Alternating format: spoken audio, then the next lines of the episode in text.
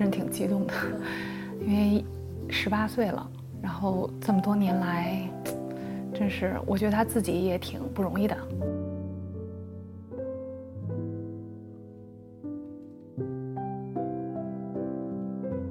我想对他的说，就是说你所有的付出和努力，最后有一个很好的结果，真是挺好的。啊，因为原来在啊公立学校的时候，我们家孩子属于那个不太自信的，然后因为他的长处和擅长的，嗯不是现在这种应试教育，所以他的闪光点没有被发现和看到。在凯文这个学校的，主要就是给他们这样的孩子，自己有特色的孩子，有天赋的孩子，成长的时间和空间，能让他自由的去探索和发展。他一下找到他的自信了。我觉得凯文最吸引我的地方吧，还是当然了，这个校园的硬件设施这非常出色，但是还是我觉得他的理念、他的特色，还有就是老师非常专业，呃，他们团队是非常年轻，但是很有那种积极向上那种，啊，给孩子们的感觉就是真是亦师亦友。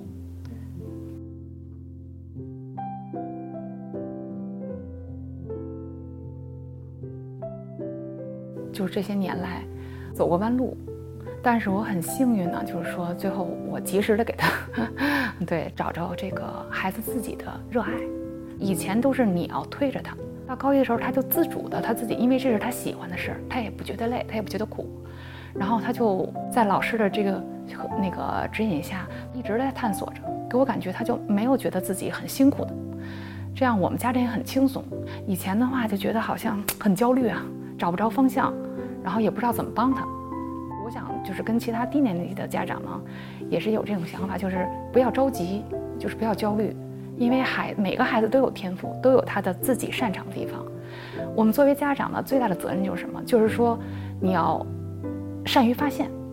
就是去不要那个去推他，而是要等他，然后给他足够的时间和空间，让他去把他擅长的那个发挥出来。我觉得这就是家长该做的，一定要尊重他。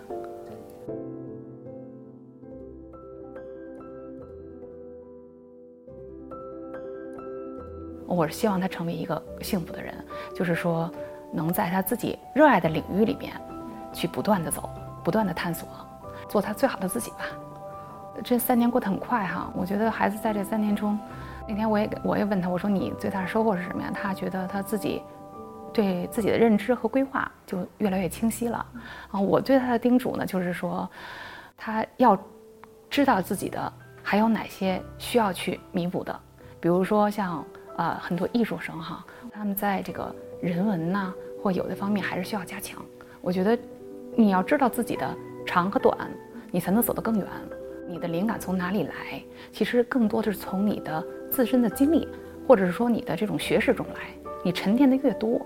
啊，你想表达的越多，那你出来的东西其实才又有意义，才能给人留下更深的深刻的印象。人生其实应该是快乐的，虽然它中间会经历很多这种，啊艰难困苦啊，但是如果你干着自己喜欢干的事儿，我觉得你已经是很幸福的了。因为很像我们都是，呃这一代人都是挺大的时候才还不知道自己要干什么呢。我觉得他们已经很幸运、很幸福了，能有这样的好的学习的环境，嗯，然后呢，嗯，能有父母这么坚定的支持他们。我希望他们能在自己喜欢的这个事情上。们继续努力，坚持，做出自己的成绩。